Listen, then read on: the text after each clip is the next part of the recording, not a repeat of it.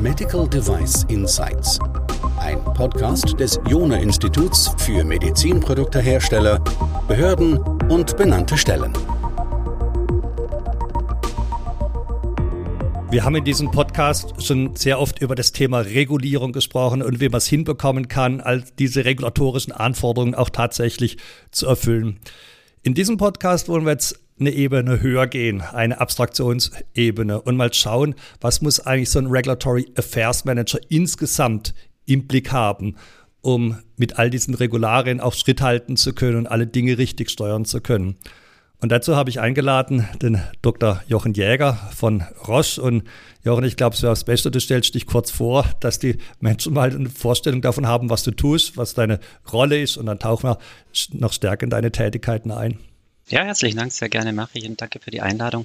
Mein Name ist Jochen Jäger, ich bin der Head of Translational Policy im Regulatory Intelligence Department von Roche Diagnostics und dort ähm, jetzt seit zwei Jahren in dieser Stelle, 15 Jahren bei Roche.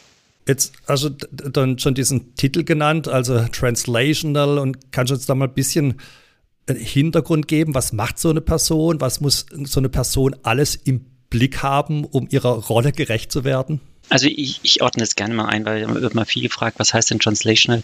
Es geht hier nicht oder nicht nur um die Übersetzung von verschiedenen Sprachen, also dass man zum Beispiel eine Regularie auf Französisch oder in, in Spanisch kriegt und die nach Englisch übersetzen muss, sondern Translational heißt in die, diesem Sinne verstehen, was meint die Regularie eigentlich für uns, also für unsere Firma, für Roche, für die betroffenen Funktionen, für die betroffenen Rollen um das dann zu übersetzen und dann wirklich in eine, von einer, kann auch von Englisch in Englisch sein, aber von einer, sagen wir mal, Behördensprache in eine Sprache zu übersetzen, die dann der Ingenieur, der Ingenieur versteht, die ähm, der betroffene Marketingleiter, die der betreffende Business Head ähm, versteht alle Anforderungen, die, die uns gegeben werden, in eine Sprache übersetzen, die wir bei uns ähm, in, in unserer Roche-Kultur auch verwenden, so dass es klarer ist, äh, was gemacht werden soll. Das ist das Translational und vielleicht auch eine Einordnung, wo wir sitzen. Wir sitzen im Bereich, ich habe schon gesagt, Regulatory Intelligence. Da geht es also um regulatorische, ähm, vorausschauende Analysen, was brauchen wir, was kommt in nächster Zeit. Und das hilft uns auch zu verstehen, wenn ich jetzt weiß, was in, in Zukunft kommt, wie, wie kann ich das Ganze einordnen, wie muss ich diese Anforderungen ähm, vielleicht schon übersetzen, auch schon im Hinblick, was kommen wird und im Hinblick, was wir bereits bei uns umgesetzt haben. Und wie gesagt, also auch da, ähm, Leute, Regulatory bei uns ist noch unterschieden zwischen Regulatory Intelligence und Regulatory Affairs. Regulatory Intelligence ist das Upfront, das heißt also, wir kümmern uns um die Regularien äh, entweder in der Erstellung, wo wir kommentieren und, und auch mit den Behörden ähm, kommunizieren und diese dann übersetzen in lokale Prozesse. Regulatory Affairs ist das Nachgelagerte, wenn wir dann zum Beispiel unsere Produkte äh, in eine Submission geben müssen, wenn wir sie einreichen müssen zu den Behörden, wenn wir äh, nachverfolgen, Post-Market, all das ist Regulatory Affairs bei uns. Du hast jetzt eigentlich sogar drei Dinge unterschieden gehabt, von denen zwei, wenn ich es richtig verstehe, zu deinen Tätigkeiten gehört. Das eine war quasi der Blick in die Zukunft. Äh, das zweite war, wenn dann diese Regularien eingekommen sind, die zu übersetzen in die, ich nenne es mal Fachsprache der jeweiligen Business Units. Und das dritte, wenn das dann da angekommen ist, was dann nicht mehr dein Bereich ist, ist sich dann nach diesen Spielregeln auch zu orientieren. Kann man das so sagen? Ganz genau. Ja, so kann man das wunderbar zusammenfassen. Können wir vielleicht deine beiden Bereiche jetzt nochmal ein bisschen näher beleuchten? Also du hast ja schon gesagt, es, im einen Bereich geht es darum, in die Zukunft zu schauen, vielleicht auch Einfluss zu nehmen. Kannst du es noch ein bisschen näher beschreiben, was du da alles machst, welche Möglichkeiten ihr habt, Dinge zu finden, welche Möglichkeiten ihr habt, Einfluss zu nehmen? Ja, also erstmal muss man wissen, was natürlich kommt und ähm, auf was man Einfluss nehmen kann. Ähm, ich unterscheide jetzt mal, wenn eine Behörde bereits etwas vorhat und dies entweder kommuniziert durch einen Pre-Draft oder auf Kongressen oder in gewissen Industrieassoziationen. Also wir sind Mitglieder von verschiedenen Industrieassoziationen, wie zum Beispiel Advamed oder MedTech Europe oder Mecomed. Und in diesen wird zum Beispiel auch diskutiert, dass eine Behörde vorhat, gewisse Regularien entweder zu aktualisieren oder äh, auf den neuesten Stand zu bringen oder auf neue Technologien anzupassen. Und dann ähm, können eben Mitglieder der, der Industrieassoziation oder auch einzelne ähm, Industrievertreter dort ihre Kommentare einbringen. Das, das machen wir. Das, das zweite ist, Einfluss nehmen ist, wenn die Behörde noch gar nichts vorhat, aber wir sehen, dass da ein unbedingter Bedarf da, dafür da ist, dass wir dann mit den Behörden direkt ins Gespräch gehen und sagen, ähm, wäre es nicht äh, an der Zeit oder wäre es angebracht, dass man etwas macht, insbesondere wenn eine Behörde deutlich hinter anderen Behörden da ist. Also es sind ja nicht alle Behörden weltweit auf dem gleichen Stand und nicht alle ähm, weltweit gleich weit auf. Und äh, das sind die zwei Bereiche, würde ich mal sagen, wo wir Regulatory Intelligence ähm, aktiv sind. Also einmal Mitarbeit an, an vorgegebenen Drafts von den Behörden und das zweite ist wirklich aktiv mit den Behörden an, an neuen äh, zusammenarbeiten. Ich vermute, dass diese aktive Teilnahme auch in den Normengremien stattfindet. Also das vermute ich nicht nur, aber ich weiß es, weil ich bin ja schon auch Vertreter von euch mitgestoßen. Ähm, also das heißt, ihr würdet auch Anregungen geben, jetzt nicht nur wie Normen zu verbessern sind, sondern gegebenenfalls, wo noch welche fehlen? Ja, also wir sind in, in einigen Normengremien natürlich vertreten, arbeiten dort mit. Das ist ähm, auch wichtige Arbeit für uns. Wenn wir merken, äh, es, es fehlt noch was, dann würden wir sicherlich da auch anregen, dass noch was ähm, neu erstellt wird. Hm. Das ist, was ein, ein, ein, Unternehmen eurer Größe natürlich jetzt ganz gut leisten kann. Ähm, ich stelle mir das jetzt für kleinere Unternehmen etwas schwieriger vor. Ähm, die haben natürlich dann auch andere Verbände oder hoffe ich, welche die sie vertreten. Äh, wir versuchen das ja auch ein bisschen zu machen, aber da sieht man schon, wie, die, wie ihr auch Skaleneffekte habt, äh, die, von denen ihr profitieren könnt. Also natürlich kleinere Firmen können sich äh, auch Einfluss nehmen, indem sie sich, wie du hast schon gesagt, zusammensetzen mit anderen kleinen Firmen. Also das sind ja eben die Gruppen, da gibt es auch gewisse Industrieverbände, deswegen habe ich die Industrieverbände am Anfang genannt. Ähm, dort kann man Einfluss nehmen, auch als kleine Firma kann man dort mitarbeiten und auch äh, dann entsprechende Kommentare reinbringen. Natürlich ist es eine Ressourcenfrage, weil man kann nicht als kleine Firma in allen Standardsgremien und in allen Industrieassoziationen vertreten sein. Können wir übrigens auch nicht. Also ähm, da sind auch unsere Grenzen logischerweise. Also wir wählen das aus je nach Businessbedarf ähm, und auch nach, nach Größe und Wichtigkeit der Normen. Hm. Ja, dann schauen wir mal in den zweiten Bereich mit rein. Das war jetzt diese Translation. Also wie du gesagt hast, ist das jetzt nicht primär eine Frage der Übersetzung, sondern also einer, von einer Sprache in eine andere, sondern eher eine Übersetzung ja, von einem Duktus in einen anderen oder von, wie du hast gesagt, von einer Behördensprache in eine Anwendersprache, eben spezifisch für eure jeweiligen Business Units. Gibt's, kannst du das beschreiben, wie ihr dabei vorgeht? Also ihr habt ja quasi mehrere Inputs und mehrere Outputs. Wie kriegt ihr das hin, äh, sozusagen wie so eine Art, ich stelle mir das vor, wie so ein Güterbahnhof, wo die Züge reinkommen und wieder rausfahren. Wie kriegst du das hin, dass dann jeder diese Regularien in seiner Sprache verständlich dargestellt bekommt? Ist das eher ein, ein Pull oder ein Push? Also schiebt ihr Dinge raus oder seid ihr eher so eine Art Hotline? Wie muss man sich das vorstellen? Also äh, kurze Antwort ist beides, aber ich würde noch mal ein bisschen früher anfangen, um zu verstehen, was wir machen. Also wir, wir äh, übersetzen natürlich die Fachsprache, aber erstmal, was noch fast wichtiger ist, wir filtern auch, was ist denn wichtig. Also das erste bei uns, der große Block ist Monitoring. Wir müssen erstmal wissen, was gibt es für neue Regularien.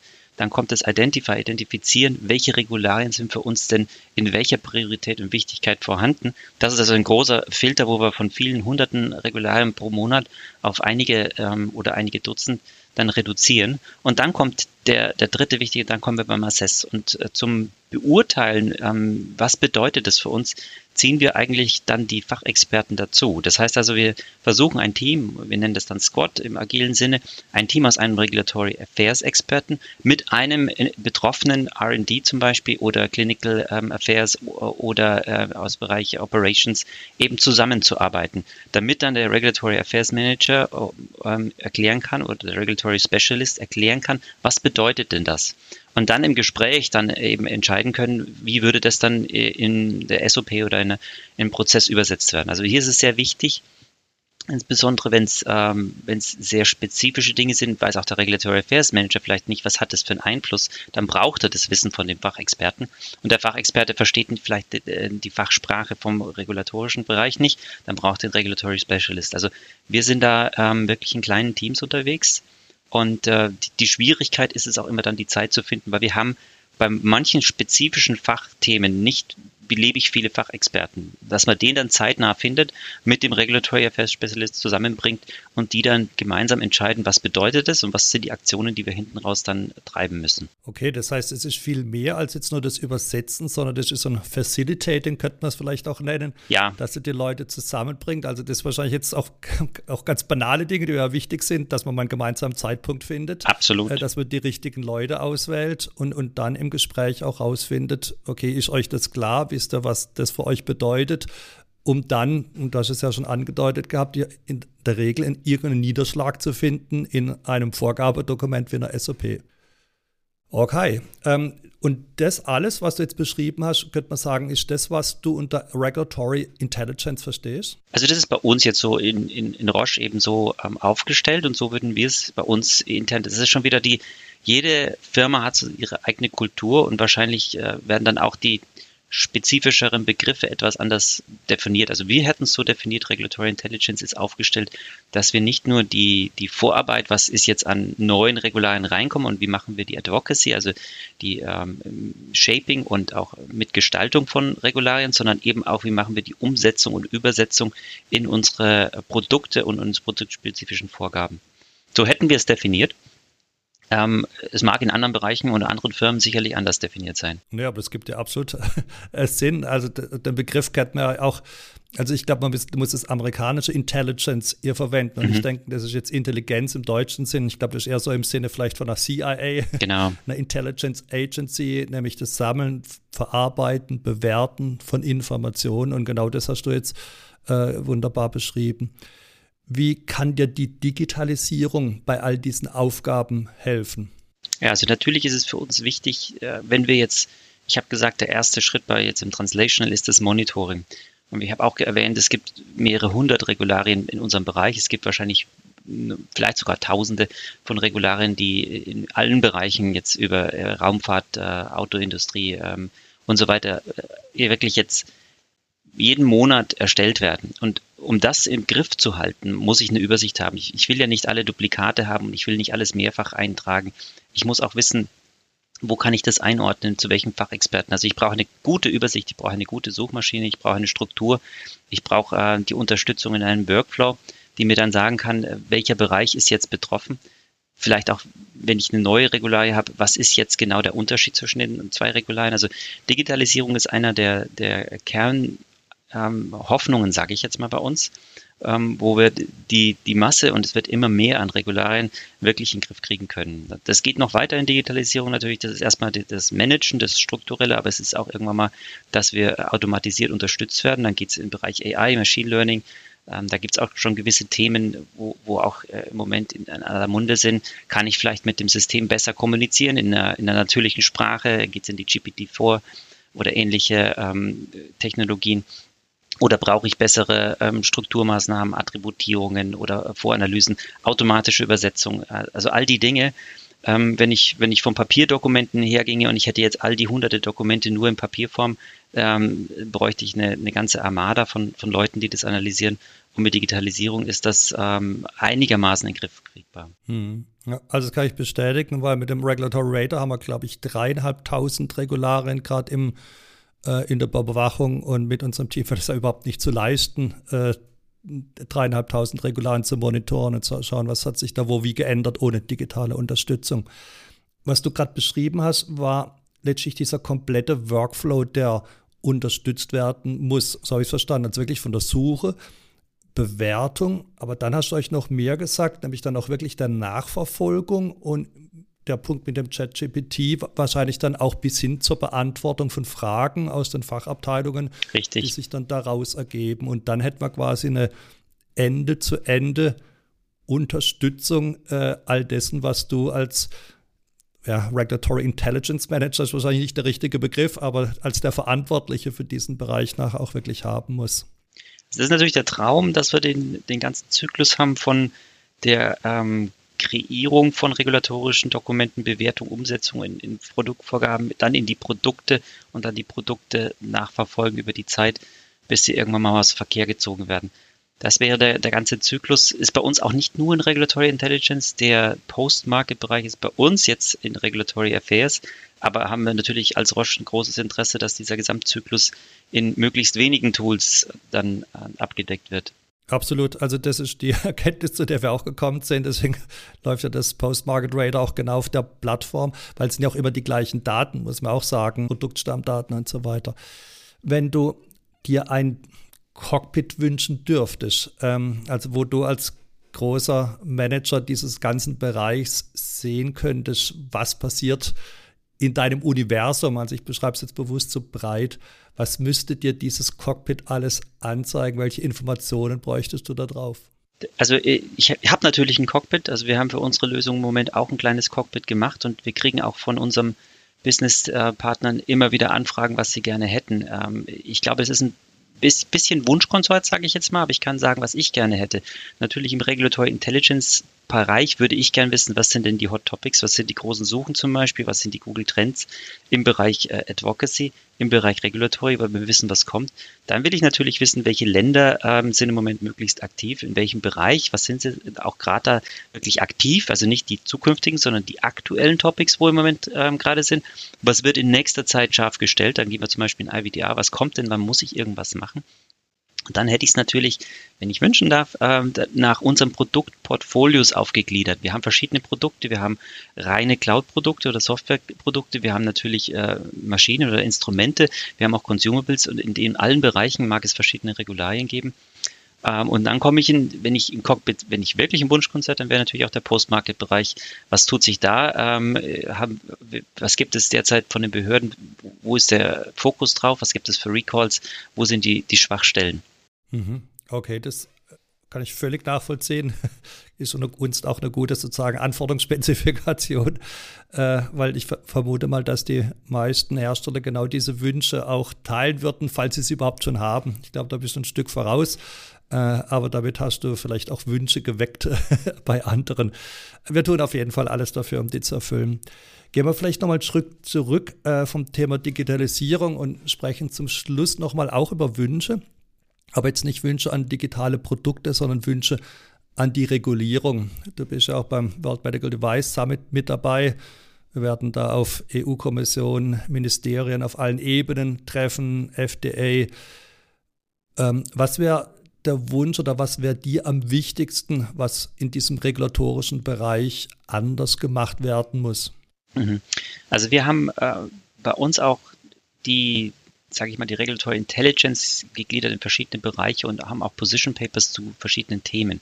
Was bei uns ganz weit oben ist, ist, dass ähm, es weltweit managebar bleibt, weil wir haben ein, eine Ausuferung von Regularien, die teilweise schwer oder ähm, verschieden interpretiert werden oder sogar widersprüchlich sind. Deswegen kommen zwei Themen bei mir jetzt ähm, da sofort äh, in Gedanken hoch. Das ist einmal ähm, Reliance, dass also Behörden wirklich sich auf andere Behörden verlassen können, dass ich nicht Clinical Studies zweimal in Ländern mit den gleichen äh, Personengruppen machen muss. Und das zweite ist ähm, Convergence, dass ähm, Regularien sich über die, die Länder anpassen, dass zum Beispiel gewisse ISO-Standards auch anerkannt werden und dass nicht eigentlich dann nationale Standards wieder leicht modifiziert erstellt werden. Ähm, das ist jetzt so der weltweite View. Wenn ich jetzt mehr nach Europa gehe, dann ist es natürlich, ähm, dass, dass Klarheit herrscht, ähm, was muss ich bis wann tun, dass, dass die Behörden auch aufgestellt sind, das zu bearbeiten, was sie fordern, dass die benannten Stellen parat sind, wenn, wenn wir parat sind und es nicht da, äh, das, also in IWDA ist natürlich einiges jetzt nicht ideal gelaufen, sage ich mal. Ähm, wusste man vielleicht vorher nicht, aber man sollte das sicherlich vermeiden, dass nochmal so etwas geschieht und dass, dass für auch die Hersteller die, die Rechtsklarheit ist, wann kommt was und was muss ich bis wann gemacht haben und ist auch alles dann verfügbar. Das ist vom Testen, das ist für die Zertifizierung von allen anderen Dingen, von denen wir auch abhängig sind. Und wenn die nicht da sind, dann haben wir für die Patienten ein großes Problem, weil dann vielleicht eventuell Produkte eben nicht rechtzeitig am Markt sind, die notwendig wären. Mhm. Ich fasse kurz zusammen. Also du hast quasi einmal diesen weltweiten Blick gehabt, äh, wo du gesagt hast, wir müssen sicherstellen, dass wir eine gegenseitige Anerkennung haben. Ähm, der zum Beispiel der Nachweisdokumente und auch und das zweite war dann letztlich eine Harmonisierung äh, der Anforderungen, dass sie sich nicht im schlimmsten Fall sogar widersprechen. Und im europäischen Bereich hast du jetzt sehr auf die Umsetzbarkeit äh, der Regularien ähm, gepocht. Ähm, manches, denke ich, hätte man vorhersagen können. Uns fehlt halt einfach die Regulatory Science. Wir sprechen jetzt gerade über Regulatory Intelligence, aber die Regulatory Science ist was etwas unterausgeprägt ist, wenn ich so sagen darf. Kurz zur Erinnerung, beim letzten World Medical Device Summit hat uns der FDA-Vertreter gesagt, ja, dass sie nur 150 bis 180 Leute in Regulatory Science hätten. Der EU-Vertreter hat gemeint, sie haben genau null. Und ich glaube, das sagt schon mal viel und vieles kann man einfach ausrechnen, also kann man modellieren. Jetzt aber vielleicht noch eine letzte Anschlussfrage dazu. Und zwar nochmal mit Fokus Europa. Also du hast gesagt, es muss verständlich sein, es muss umsetzbar sein. Siehst du die Regulierung, wie sie aktuell gestaltet ist, in der Lage, auch künftigen Trends zu folgen? Also haben wir überhaupt die richtige Regulierung, also abgesehen von der Verständlichkeit und der Umsetzbarkeit? Ich habe das Gefühl, und das ist jetzt so ein Gefühl, dass es eine sehr reaktive Re Regulierung ist, die, die mehrere Jahre hinterherhinkt, hinter der Reaktion. Und wenn man natürlich schaut, wie die, die Technologien immer rasanter sich wandeln, dann, dann sind wir noch nicht da, wo wir sein sollten. Ähm, wenn ich jetzt anschaue, ich habe es schon erwähnt, äh, Machine Learning, OAI-Technologien, das ist ähm, einfach viel schneller die Entwicklungen, als die Behörden hinterherkommen. Und wir haben ja schon mit den äh, historischen oder existierenden Produkten ein, ein gewisses Gap. Also wir haben dann einen gewissen ja, Notstand an, an Sicherheit und, und Klarheit, wie es umgesetzt werden soll. Und wenn dann die neuen Technologien kommen und ähm, das nicht klar ist und äh, MDCG-Guidances ähm, nicht klar ist, muss ich das jetzt machen? Wann muss ich es machen? Muss ich sofort machen? Das kann nicht sein. Da braucht man sicherlich mehr, mehr Sicherheit und Klarheit. Jochen, ganz herzlichen Dank. Du hast uns einen fantastischen Einblick gegeben in diese ganze Welt der Regulatory Intelligence, der Digitalisierung dieser Welt und am Schluss noch was über ja, Regulatory Science. Ich glaube, das war ein wunderbarer Abschluss. Vielen, vielen Dank, dass du dabei warst. Ich freue mich schon sehr, wenn wir uns nächste Woche auf dem World Medical Device Summit wiedersehen können. Ja, herzlichen Dank auch von meiner Seite und danke für die Einladung.